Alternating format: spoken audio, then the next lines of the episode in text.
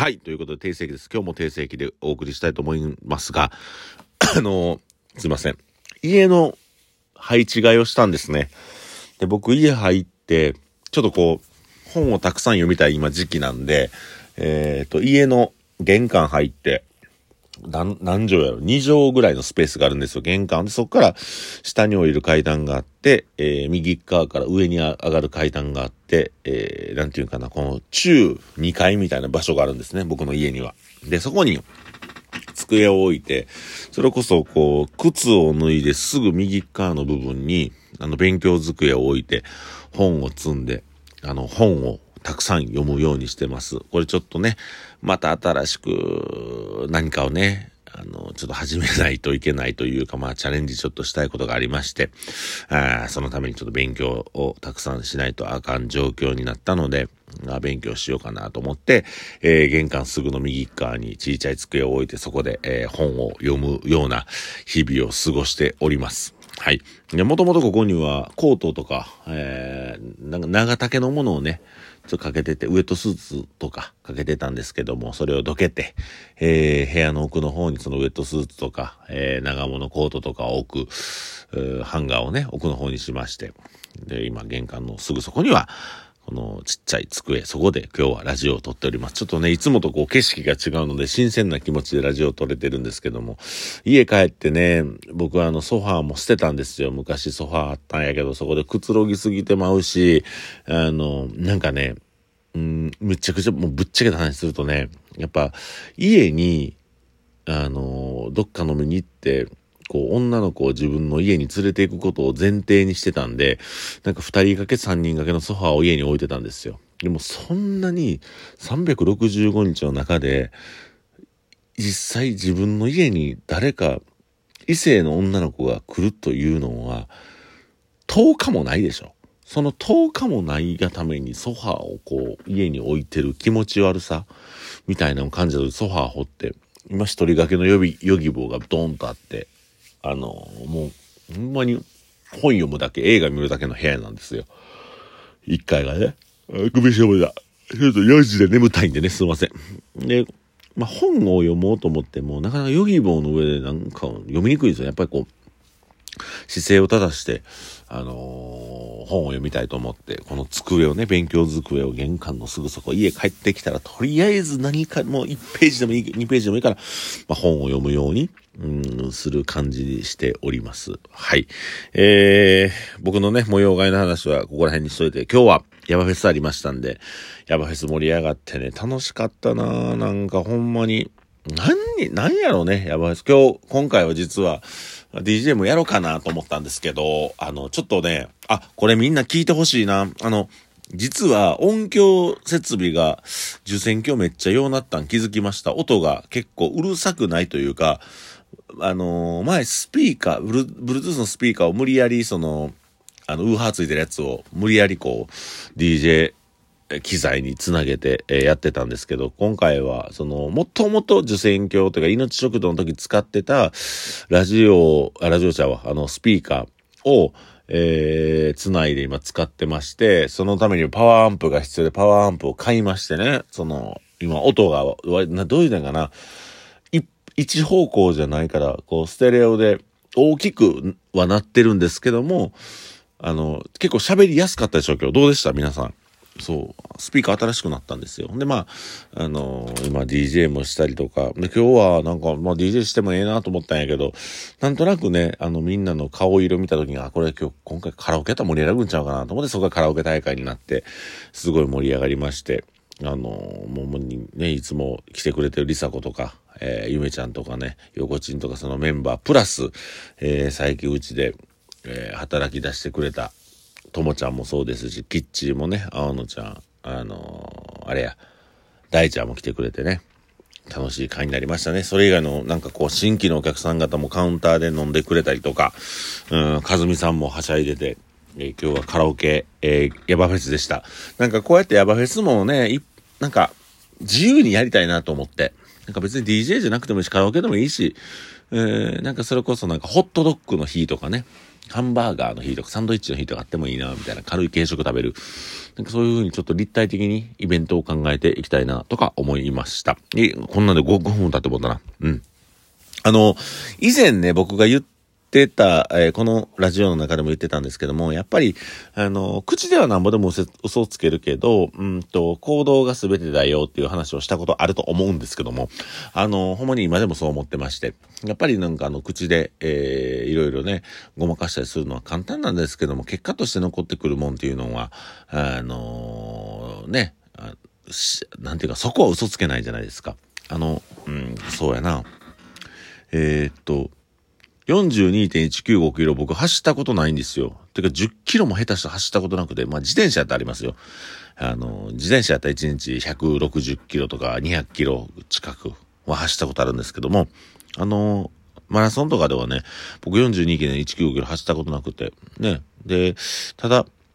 42.195キロ走ったかどうかっていう証明は、あの、その走った距離とか、ゴールにいた人しかできないじゃん。まあそれこそ、それも嘘つけたりするじゃないですか。で、やっぱ、あのー、僕がじゃあ、誰かと会ってる時実は僕フルマラソン走ったことあってっていう嘘ついたとしても、それを立証するものがないと、それってその言った A さんから B さんに伝えたその情報は B さんが信じてしまえば、A さんって、あの、ら、あの、マラソンで42.195ぐらい走ったらしいよっていう話になるとってくると思うんですよ。でも実際は走ったことがないと。で、そうなった場合な、なんでその嘘つくねんこれ例え話やからね、例え話やから。で、結局、うんと、それを分かる方法っていうのは、B さんと A さんが一緒に走ってみて42.195ぐらい走ることですよね。で、42.1キロぐらい走ったことない人が20キロぐらいでへたってくると思うし、それこそ10キロぐらいでハーハー言いながら走られへんくなると思うんですけど、その時 B さんが A さんに、ほんま走ったことないでしょっていうことを証明できるじゃないですか。でも、まあそういうふうに起きた現象というのは嘘つけないんですよね。どんだけ、うんと、嘘つこうと思ったとしても、言葉でいくらごまかせたとしても、やってる言動っていうのは、やっぱり嘘つけないと。うん、で、二股かけててね、二股の話いつもしてまうけど、二股かけてて A さんと B さんがおって、あの男の子が A さんにも好きやで、B さんにも好きやでって言うてて、A さんに結婚しよう、B さんに結婚しようともし言ってた時に、でも実際、重婚が禁止されてる日本では、あの、A さんか B さんかどっちか選んで結婚するしかないじゃないですか。ね。で、これ両方とも欲しいってなったとしても、まあ結局、で、A さんも B さんも B さんも A さんの存在知らなかったら、この嘘っていうのは成立するんですが、でも実際、嘘ついてくるわけですそういう人は大体ね。あの、上司と飲んでてとか、後輩と飲んでてとか、なぜかというと、A さんに分配する時間という、え、B さんに分配する時間というのは、あのー、限られてますからね。人間二人いないんで、時間は、あのー24時間嘘つけないんで、で、その中で A さんが一人ぼっちでいる時間、B さんが一人ぼっちでいる時間、もし A さんも B さんも感情行為っていうものをスポイルして、スポイル、つまり抜いてしまって、うんと、A さんが、私と会ってる時間少ないなって言うたら、浮気してようがしてまいが、自分にリソースを割いてくれないパートナーなんかは捨てればいいと思うんですね。えっ、ー、と、B さんにも同じことが言えますよね。で、だから結局起きた現象が全てであって、いくら言い訳しようが、いくらごまかそうが、その起きた事実は、えー、っと、まあ、あの、答えというか嘘つけない。A さんがその男性に大事にされてないという事実が急に変わることはないんですね。で、これ恋愛っていうのは基本的に主観で考えますから、あの、その主観で考えた時に、えー、なんかこう保管するでしょ、頭の中で。あ、忙しいんや、仕事頑張ってるんや。でも、他の人見渡した時に愛されてる人はやっぱり自分のために時間使ってくれる人がいますし、使ってもらえないということがどういうことかっていうのをちょっと客観視して俯瞰の目線で見ると、このパートナーが私にとって利益のある存在なのか、不利益な存在なのかっていうことがわかる。で、不利益の存在になれば、えー、その、彼とは別れて、うんと新しい恋愛をすべきだと思います。どうしても、あの、主観で見ると、えっ、ー、と、嘘つかれたりごまかされしたっていうのがぼやけてしまいますけども、基本的には、あの、起きた事実が全てなので、その起きた事実を見ていくと、うんと、何を隠してるのかっていうのが見えてくるんじゃないかなと思います。えー、な、な今日はなんか、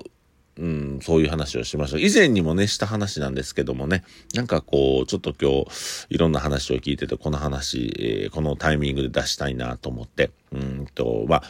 僕に相談してくれた人の、うん、なんか心の支えになればいいなと思って、えー、今日はお話しさせていただきました。はい。ということで、えー、まだまだ、あの、スペシャルウィーク続いております。18、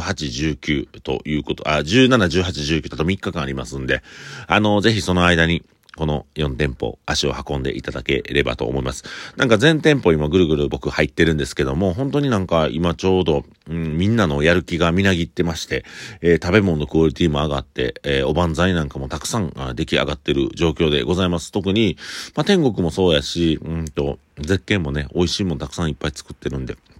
隕石はまだね、そこまで手回ってない部分はありますけども、やっぱりベーシックなもんみんな食べていただければと思います。で、受選挙ね、ここ数日ね、すっごい人ですね。なんか、なんか、あれですか、もう団体で飲めるようになったっていうのが、あの、あんのかな？なんとなくみんなの人の流れが変わってきたんかな？あのー、受選挙ね、ほんまここ3日間ぐらいずっと忙しいですね。うん、ありがたいです。あの、ぜひ今、あの、スンドゥブのね、飲み放題を提案させてもらってますんで、えー、そちらの方食べていただいて、もう、キンパもね、用意してますから、それも食べていただいて、3680円飲み放題2時間付き、すごいお得なんで、ぜ、税別でございますけども、えー、そちらの方ぜひ、えー、なんかね、受選挙まだ行ったことないよっていう方、まあ、このラジオ聞いてる人はほとんど行ってると思いますけども、行ったことないよという方は、その、スンドゥブでも食べながらお酒飲んで、あの、お店のね、良さを、えー、お、お腹の底から味わっていただければと思います。えー、っと、ほんまに、この、うーん、ね、間、ゲス、あの、ゲスバルチャーは、えー、スペシャルウィークの間、たくさんの方に本当に来ていただいてますので、明日も日曜日ですが、ね、えー、あんま日曜日飲みに行けへんっていう人もいますけども、ぜひ、あの、明日は4店舗回っていただいて、で、僕は受選挙に入ってますから、もしこのラジオ聞いて何か思ったなっていう人は、ぜひお話ししに来てください。今日もありがとうございました。定時正規でした。おやすみなさい。